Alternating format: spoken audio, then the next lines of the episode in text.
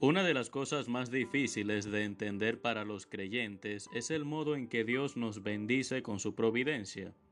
Hay bienes que recibimos sin pedirlos y otros que pedimos sin recibirlos. Pero hay muchos que no recibiremos si no somos personas de oración.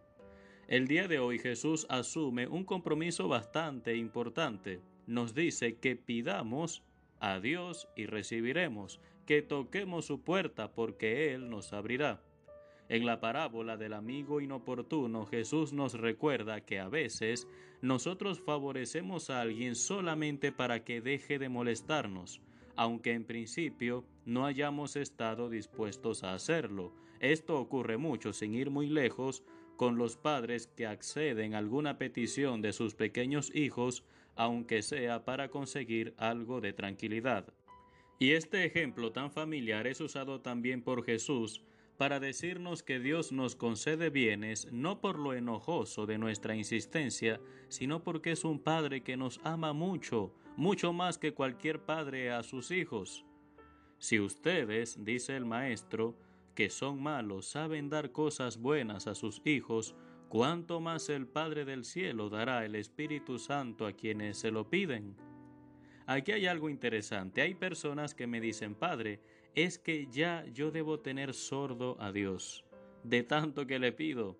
Y es un misterio porque no sabemos si Dios no lo concede porque no conviene, lo cual es factible, o porque no tenemos la fe suficiente, y esto es lo más probable.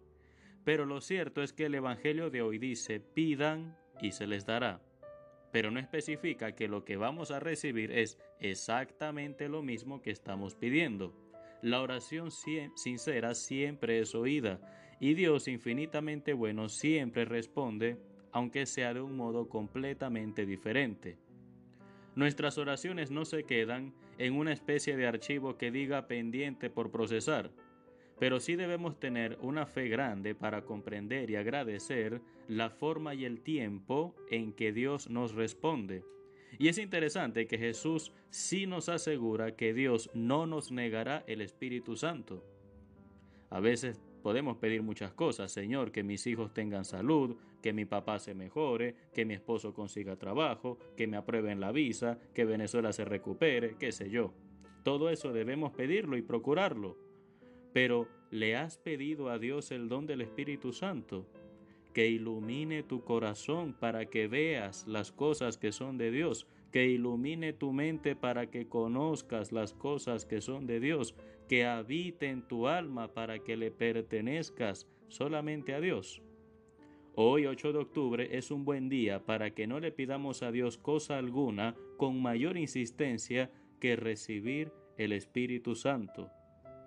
Por cierto, no olvidemos tampoco que de esta vida no nos llevamos lo que recibimos sino lo que damos.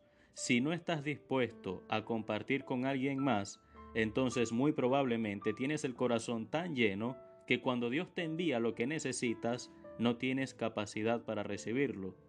Dios ama y bendice al que da, al que ayuda, al que actúa, no por interés, sino porque tiene un corazón generoso.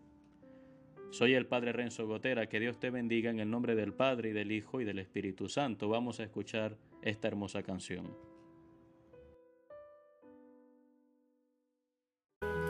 Pide y se te dará. Busca y encontrarás. Llama y se te Porque todo aquel que pide, porque todo aquel que busca, porque todo aquel